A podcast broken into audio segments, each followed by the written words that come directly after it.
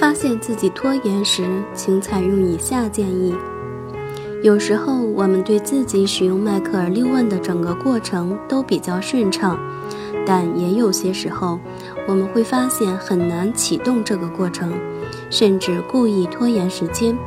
如果你觉得自己的生活中出现了问题，但又很难启动迈克尔六问过程，你可以参考以下建议。这些建议或许就能够点燃一个小小的火花。一，从小处着手。在开始一项任务时，先从所需的最小行动开始，这样会让整个任务看起来更容易一些。写一份季度报告可能听起来令人却步，但写下一句话却易如反掌。支付账单可能听起来令人气馁，但把支票簿放在电脑旁边却不费吹灰之力。我的同事马克思发现，他很难说服自己去给技术支持工人。打个电话，他想让人过来给自己的电脑升级，顺便教教他如何使用新的操作系统。这本来是一件很简单的事情，可他总觉得这会是一个无比繁琐和无比复杂的过程。每次想要给那个人打电话的时候，他的脑海中总会浮现出长达数个小时、好几天甚至数周的场景。选一个新的笔记本电脑。订购所需软件，与技术人员一起安装系统，熟练掌握相应的技术。这么多的工作和不确定性让马克思倍感困惑。一想到这些，他就止步不前，所以他一直也没打那个电话。他甚至都无法说服自己启动迈克尔六问过程。要知道，他在过去曾成功的使用过迈克尔六问技巧，说服自己养成有益健康的跑步习惯。最后，他向我提到了这个问题。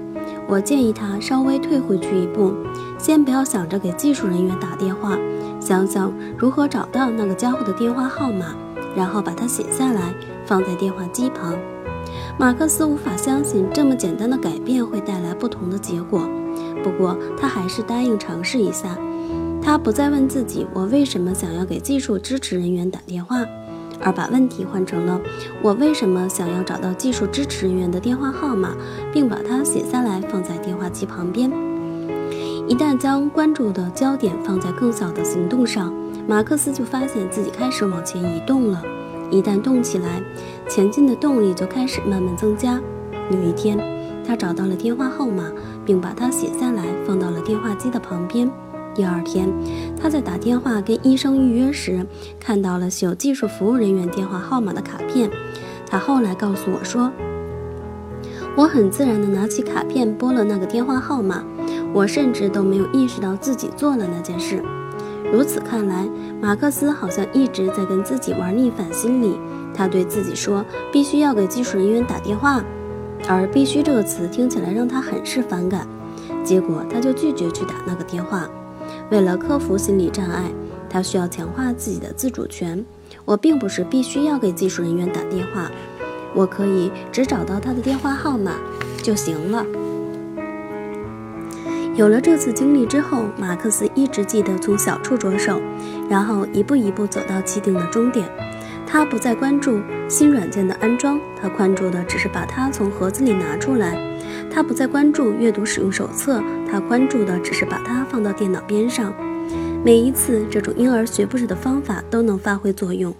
一旦他取得了些微的进步，内心深处的动机就会很自然地被激发出来，从而引领他一步一步走到最后。二，设想你可能有多少不同的方式解决面对的面前的问题。正如在第三章中所述。有时候我们会被解决问题的方式搞得焦头烂额，我们会认为只有一种方式去实现我们的目标，然后就会想到可能出现的各种拦路虎，并因此变得心神不宁、备受困扰。然而，翠西和凯斯的例子告诉我们，解决问题的方式往往并不止于一种。相对于在我们脑海中久久萦绕的那种方式而言，其他一些方式往往听起来更具有吸引力，更具有可行性，也更加简单。翠西无法想象按照凯斯的方式跟他去露营，但他规划了一次豪华的户外之夜，让凯斯负责做一顿大餐，并在回家后带他去一个特别的地方。这样的露营才是他喜欢的，当然也是凯斯乐意接受的。再给大家举一个例子，我给朋友推荐了几本商业的图书，虽然他也觉得这些书不错，但却不愿意花时间去读。后来，他想到了一个更好的办法，在驱车远行去看望亲戚的途中，他带上了这些书的有声版本，把看书变成了听书，从而以一种更为轻松惬意的方式实现了既定的目标。在对他人使用迈克尔六问时，我们可以让他们自己找出解决自身问题的答案和方案，从而强化他们的自主权，也激发了他们的创造性。我们在说服自己时也能这么做，让自己。相信任何问题都可能有很多不同的解决方案。我们甚至可以挑战一下自己，让自己尽量想出更多的解决方案。同时，不要在意这些方案是否真的可行。你会发现，有了那些疯狂的、搞笑的、不切实际的想法之后，你很可能会在不经意间找到一种非常切实可行的新方案。三。设想所有问题都是可以解决的。抵触情绪不仅会阻碍我们采取行动，有时候也会妨碍我们去认真思考。我们试着为一个问题找到解决方案，可苦苦思索了十到十五分钟后，我们依然没有找到问题的答案。此时，我们的动机水平就会慢慢下降。我们可能会对自己说：“这个问题根本就没法解决。”其实，我们大可不必如此。我们可以坚信任何问题都是可以解决的。我们可能需要改变一下基本的原则和规则，可以对问题进行重新的界定，可以付出双倍的努力，也可以扩大搜索资源的范围。归根结底，我们至少能够通过一某种方式为一个问题找到某种形式的解决方案。当然了，要想找到这种方案，我们必须承诺保持开放的心态。我们不能任由自己的动力慢慢消失殆尽，而要尽量抵制这种放任自流的心态。如果你真的相信可能存在某种解决方案，你也就有了坚持下去的动机。这种动机反过来又会促使你继续寻找自己需要的解决方案。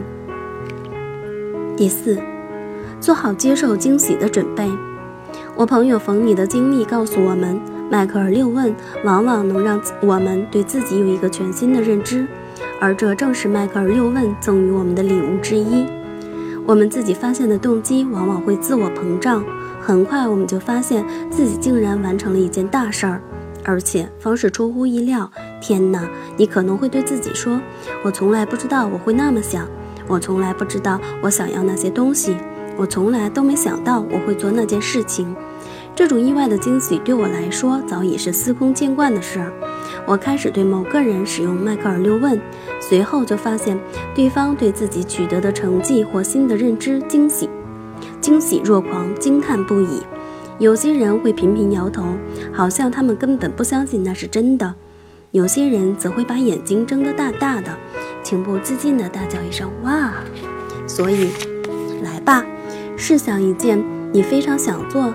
但却觉得比较困难的事情，先迈出切实可行的一小步，然后对自己使用迈克尔六问，很快你就会发现，你开始有动力去采取行动了。在这个过程中，你或许也能对自己以及自己的能力有一个全新的认识。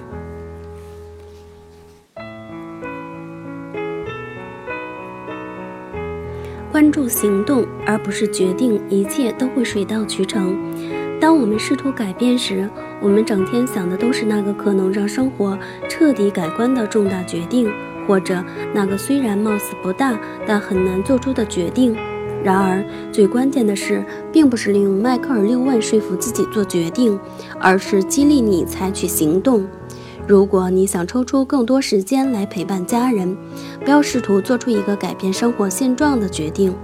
我要重新安排自己的生活，把重点从工作转移到家庭上。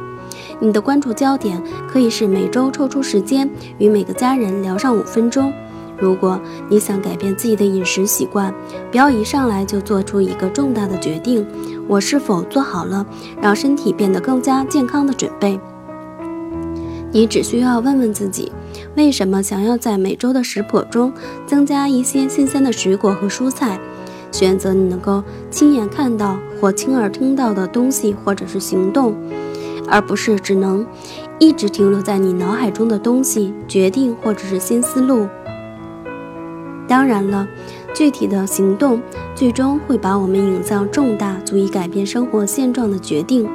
这个过程是循序渐进的，有时连我们自己都意识不到。把你的关注焦点放在行为上，那些重大的决定会照顾好自己的。只要你行动起来，最终的结果也就水到渠成了。